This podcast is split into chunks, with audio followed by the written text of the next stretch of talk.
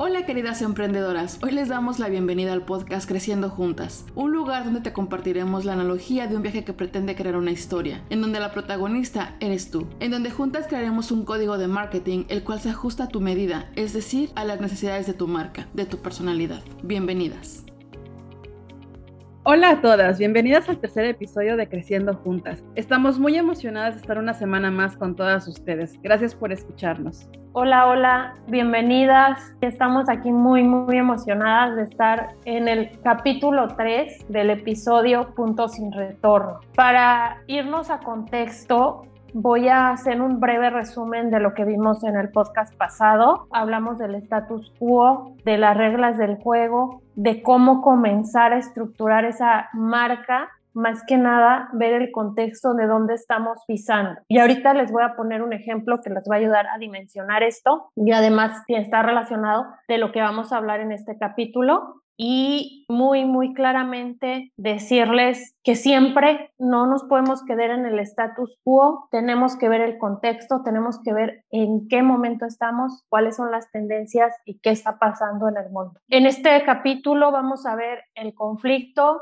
tiene que ver con un punto sin retorno. Y ahorita les vamos a explicar qué es esto de un punto sin retorno. Y es que aquí nos damos cuenta, después de ver el status quo, después de ver el contexto, de que ya no somos las mismas, de que ya no vamos a regresar a donde estábamos. Entonces eso nos causa conflicto. Y en ese momento nos vamos a enfrentar a cosas que no conocemos, que yo les llamo monstruos o dragones a vencer en los cuentos de hadas y que muchas veces son personas o son personalidades que viven internamente en nosotras o son situaciones. Es como, por ejemplo, vamos a remontarlo en alguna historia de Disney. Estamos viendo a la princesa que tiene un conflicto y que viene un, un, dragón, por ejemplo, y ese dragón es la que está impidiendo que pueda seguir adelante. Pero realmente, si nos ponemos a pensar, muchas veces somos nosotras mismas las que nos estamos impidiendo demasiadas cosas. Casi siempre las que nos metemos el pie somos nosotros. Y a veces nos damos cuenta, tenemos la fortuna de darnos cuenta, pero hay otras veces que ni siquiera nos damos cuenta y seguimos y seguimos y, seguimos pensando que es alguien más que nos está metiendo el pie o que nos está deseando mala suerte, pero cuando ya hacemos una retrospección de la situación, nos damos cuenta que somos nosotras mismas. Por eso es importante que tengas claro que no siempre va a ser o va a existir un príncipe azul para salvarte. No siempre va a ser el cuento de hadas que nos vendieron en Disney. No siempre va a ser todo maravilloso. No va a venir alguien a salvarnos de ese conflicto. El día de hoy te queremos poner un ejemplo de cómo poder vencer ese dragón, en donde te puedas dar cuenta que a final del día, seas una marca pequeña o seas una marca grande, siempre vas a enfrentarte a, estos conflictos, a estas cosas, o a este dragón, ¿no? El día de hoy les queremos hablar de Abercrombie and Fitch. Esta marca para los más jóvenes, digo, los contemporáneos míos ya saben qué es fue la marca más popular de finales de los 90 hasta yo creo que como 2008, 2007, que comenzó la caída, fue la marca más popular a nivel tiendas como Gap, tiendas como, como Express, ese tipo de marcas fue un fenómeno de la cultura pop, tan fuerte fue que si no usabas una Abercrombie no eras cool. Y tenía que decir letras Abercrombie and Fitch para que supieras que tú eras parte de ahí, que pertenecías. Era una presión muy fuerte por encajar y verse igual a los demás. Y esto es bien importante, porque la gente que vivimos en los 90s, 2000, era muy importante encajar y verse igual a los demás. Teníamos que estar igual que la Barbie de ojos azules, de pelo rubio, teníamos que estar igual de delgadas, teníamos que estar igual que las modelos, porque también fue una época de furor de las top models y era muy fuerte esa presión. Más que ropa, más que la blusa que te estaban vendiendo, o la camisa, o la t-shirt, o la polo, te estaban vendiendo un modelo a seguir, te estaban vendiendo un estilo preppy tipo Ralph Lauren, Calvin Klein, pero que tú podías comprar. Y ahorita les vamos a decir cómo lo lograron. Para ponerlos un poco en contexto, porque créanme, yo tampoco me acordaba de esta marca hasta que Adri me empezó a comentar. Para todos aquellos que han tenido la oportunidad de viajar a Nueva York o conocen Nueva York hace muchos años, o me imagino que todavía sigue, la verdad no, no lo sé muy bien, estaban estas tiendas grandes donde tenían a los modelos y todos así querían tomarse fotos con ellos. Si alguien lo recuerda o lo vio, bueno, esa es una de las tiendas de Abercrombie and Fitch. Esa era una forma que ellos usaban para poder hacer mercadotecnia. Entonces, Entonces, para tenerlas un poquito en contexto y, y sepan de qué marca hablamos, es los que tenían los modelos que se veían súper bien y que tú querías ir tomarte una foto. O sea, era como que lo que más tenías que hacer, si tú visitabas Nueva York, era lo que tenías que ir a hacer. Nos vendían un sueño, una fantasía de la juventud. Entonces, ¿cómo lo lograron? Primero tenían un director creativo impresionante y que se juntó con los mejores. Él sacó su talento como director creativo y lo unió con varios talentos. No solo lo hizo, es importante. ¿Qué tenía? Un propósito bien definido con estrategia. Cada acción, cada movimiento que hacía de la tienda lo hacía pensado, minucioso y controlado. Todo lo que veían en la tienda era súper pensado y minucioso. No crean que fue una casualidad que estuvieran ahí los modelos, como dice Eli, y tomándonos una foto con ellos. Tenían una fórmula de esencia de la marca exitosa, que luego fue su perdición, pero fue su esencia. Es el sueño masculino y femenino más élite que era una marca desde que se creó en los 1800 elitista, y le metieron sensualidad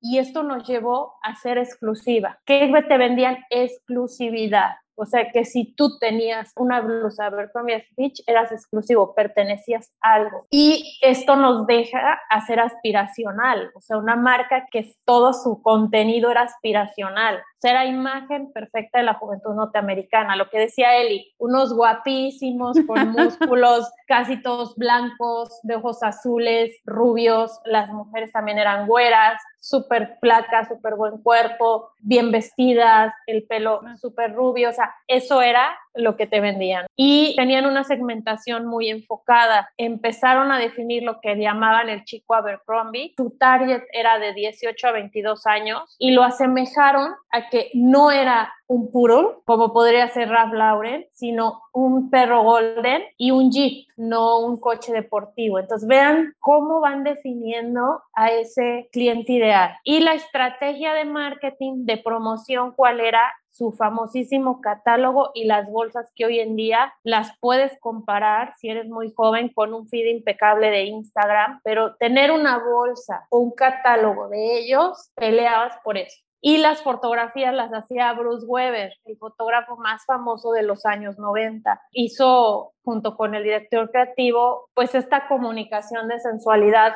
sus imágenes comunicaban mucha sensualidad y exclusividad. ¿Qué era en Estados Unidos? Bueno, esta parte de los chicos de Harvard, de fraternidad, de hecho, las tiendas eran semejantes a hacer una fraternidad de esas, crear una fraternidad de mujeres y hombres que todos queríamos imitar. Y aquí comienza lo que es el marketing de influencers. Todos queríamos ser como esos chavos porque no eran estrellas de pop, sino eran chavos como tú y como yo, pero muy guapos. También la tienda estaban súper perfectamente coordinadas, con, donde colocaron persianas cafés, este, oscuras, que obligaban a todo el que pasara que pudieran entrar o, que les llamara la atención. La experiencia era muy especial desde el olor, la música. De hecho, a mí me tocó en cierto tiempo que llegué a ir a Nueva York, eh, ver la tienda, no, no pude pararme a, a, entrar, me hubiera encantado. Yo tenía muchas ganas de tomarme la foto con los modelos. Sí, fui de esas. Sí, yo me tomé las fotos. Todavía tengo el olor del perfume de la tienda. O sea, imagínense, y el perfume era, olía más masculino que femenino, pero era guau. y a pesar de que no pude entrar, cuando vi la tienda, de verdad, o sea, me llamó tanto la atención la forma en la que estaba arreglado, que así como dice Adri, que ella eh, se acuerda del olor, se los juro, al momento de ver la tienda, o lo que yo percibía era esa parte como de un olor masculino, y al ver a los modelos y ver los colores y todo, te llamaba la atención inmediatamente. Aparte la música que tenían, realmente tenían un estilo tipo antro, club, de fraternidad americana, como vemos en las películas, de que todos acá en fiesta y demás, tú lo veías y eso era lo que te daba, lo que tú podías como percibir. Exacto. alguna de las estrategias que usaban es que personas que entraran, no dejarlas salir, o sea, que se quedaran el tiempo o todo el tiempo posible, ¿no? En las tiendas. Es que imagínense las fiestas que, que ustedes ven en las películas, algo así, que se las pasan de la noche hasta el amanecer. Algo así era lo que ellos estaban pretendiendo en su momento hacer. Exacto, y que comprara. Y que comprara, sí, que comprara. Ah, claro, ese era lo que sí, O sea, que comprara, sí, sí, sí. Otro factor importante que fue una inspiración en sus tiendas al cliente a promedio, como tú o como yo, era contratar a esas mujeres y esos hombres que dieran esa imagen de los catálogos de los modelos naturales, clásicos y estadounidense, totalmente norteamericano. El típico güero de ojos azules, de cuerpo perfecto y musculoso, la típica mujer güera guapísima tipo Barbie, y esto fue lo, que les llevó a caer en la exclusión. ¿Por qué? Porque si se fijan, crearon un estilo de una persona y tú querías ser como esa persona. Si eras rubio, si no eras rubio, si eras de pelo castaño, si eras eh, moreno, pues no encajabas en esa descripción que están, eh, si eras más llenito, más gordito, menos encajabas ahí no había ni tu talla. Las tallas eran de gente muy delgada, yo lo recuerdo, y normalmente pues no todo el mundo se podía comprar una playera porque no tenían tallas grandes en ese entonces. Entonces sí, hacían mucha exclusión. Claro. Y esta fue la base que los llevó a este conflicto del que hablamos, este precipicio. ¿Por qué? Porque muchos dependientes no tenían esa imagen y fueron rechazados o los corrían porque no tenían la imagen de este estilo americano. Entonces ahí comienzan a vivir una serie de problemas, demandas millonarias y comienza la caída de la marca, comienza a renacer lo que es Twitter, Facebook, al punto de que los jóvenes ya no compraban, ya rechazaban, hubieron manifestaciones fuera de las tiendas, comenzó a caer en picada en la bolsa la marca, porque la marca ya estaba en la bolsa, entonces todo este furor comenzó a caer, a caer, a caer, a los jóvenes ya no les gustaba esa exclusividad, ya no la compraban, la marca pues comenzó a decaer en este momento. Y ya después la marca y aquí es importante saber cómo salió de esto, pues reinventándose. Reinventándose salió de este conflicto, de este gran reto, comenzó a incluir la diversidad en su mensaje, se abrieron tiendas en muchos lugares del mundo con dependientes de distintas razas de todo el mundo y bueno, comenzaron a tener esa inclusión hasta que bueno, corrieron al director creativo y bueno, la marca se super revolucionó porque incluso metieron a gente que trataba trastornos de alimentación, esa hubo muchísima gente que tuvo anorexia, bulimia, mujeres y hombres también, por el hecho de tener que ser delgados y poderse comprar esa ropa. Sí fue fuerte, entonces por eso contrataron a esas personas. Claro, y en el 2014 ya la marca comenzó a integrar tallas más grandes, que aquí es donde hablamos, donde ya está reinventándose. Quitaron de todas este, las camisetas o de su ropa lo que fue es, el logo y obviamente crear diferentes formas y estructuras de la ropa para cada personalidad de las personas que al final del día compraban. O sea, ya no encontrabas al típico hombre, mujer, súper wow, con un súper cuerpo. O sea, ya estaban empezando a incluir a más personas de diferentes formas de cuerpo, es, este, color y demás. Sí, el día de hoy se han cerrado muchísimas tiendas, la venta fuerte es en línea y también estamos en un momento en donde ya casi todas las personas nos estamos yendo a comprar en línea. Entonces ya la, estrategia la están lanzando para esos rumbos. y bueno, también estamos de acuerdo que ya los jóvenes quieren verse diferentes, ya no quieren verse uniformados, ya no quieren verse iguales. Entonces por eso también empezaron a hacer el cambio del mensaje de la marca por una marca más inclusiva. Todo esto que dice Eli y, y hago resaltar la parte se comenzó a dejar el uniforme. Lo que pasa es que en los años 90 no había diferencia. En realidad todos nos vestíamos iguales. Podías ver una persona aquí igual vestida y allá igual vestida. No había diferencias. ¿Qué pasa ahorita? Que ahí está lo que les hablábamos nosotros del status quo, de las reglas. Hoy en día ya no sirve tener piezas así como, como tenía Abercrombie, de que todos iguales con la misma blusa. No, ya no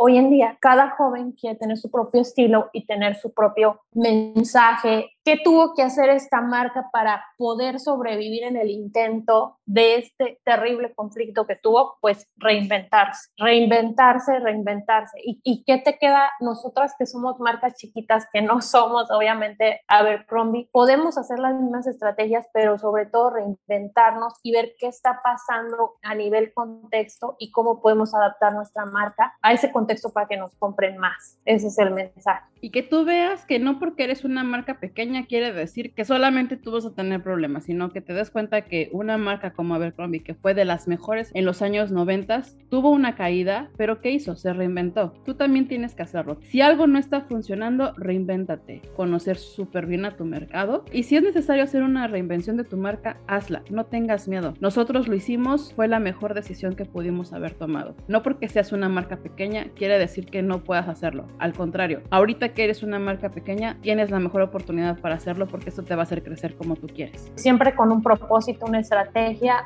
y unas acciones bien pensadas Gracias por escucharnos. No se les olvide recomendarnos, seguirnos en nuestras redes sociales. Nos pueden encontrar en Instagram como podcast Creciendo Juntas. No se olviden de dejarnos sus comentarios. Si te gustaría que hablemos de un tema en específico, por favor déjanos tus mensajes y recomiéndenos con sus amigas, con todas las emprendedoras que conozcas. Así es, muchas gracias por estar con nosotros en este episodio. Nos vemos la siguiente semana.